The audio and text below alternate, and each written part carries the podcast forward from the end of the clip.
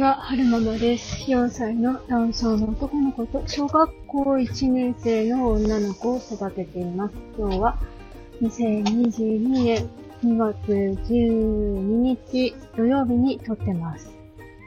なんか、あの、一人で車に乗って運転するときに、あの、収録ボタンを押さないと、なんか気持ち悪いみたいなのが、だいぶ板についてきたというか、よくワーママハルさんなんかがおっしゃってるんですけれども、あ、ワーママハルさんじゃなかったかな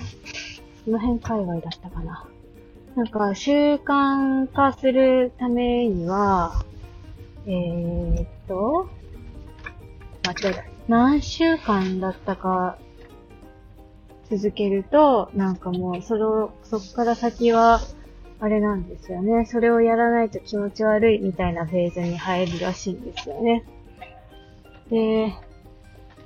その、なんだろうな。車に乗って一人で運転するときに、なんか喋って収録するのが、どのぐらい、6月からだから、去年の6月からだからもう、あれこれ何ヶ月ですかね。パッと出てこない。まあ数ヶ月経ってるので、多分それでやらないと気持ち悪いみたいなフェーズに入ってるんじゃないのかななんて思ってますね。えー、それでね、今日はお姉ちゃん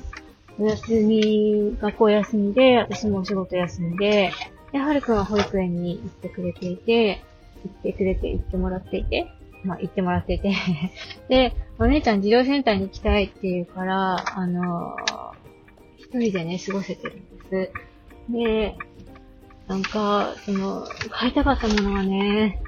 をね、イオンで買えたんですよ。だから、すごくね、ホクホクしてますね。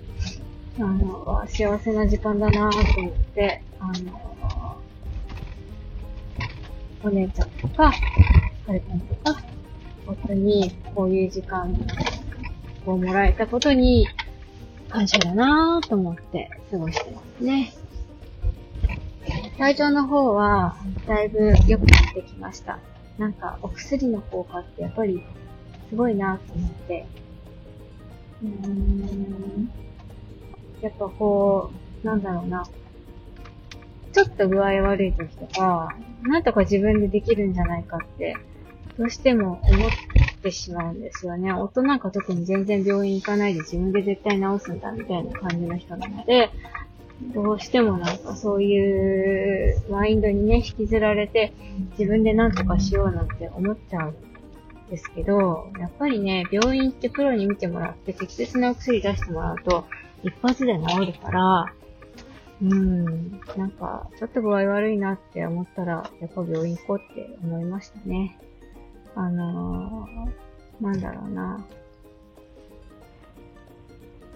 まあ、そんなに若くないし、子供みたいにすごい回復力が早いわけじゃないから、あの、なんだろうな。保険も適用するし、まあまあね、日本の保険制度を使って、えー、薬、適切な薬出してもらって治していくのが、あの、いいのかななんて思ってます。ここ止めれるかな手で。よいしょ。さっきまでイオンで買い物してて、今度はドラッグストアで必要なもの買った後、えー、西松屋に行ったはるくんのおしっこのおむつ捨てるゴミ袋、匂わないゴミ袋買いに行こうと思って、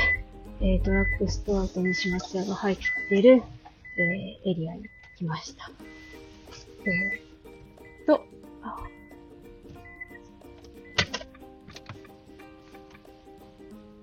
最後までお聴きくださいましてありがとうございました。それではまた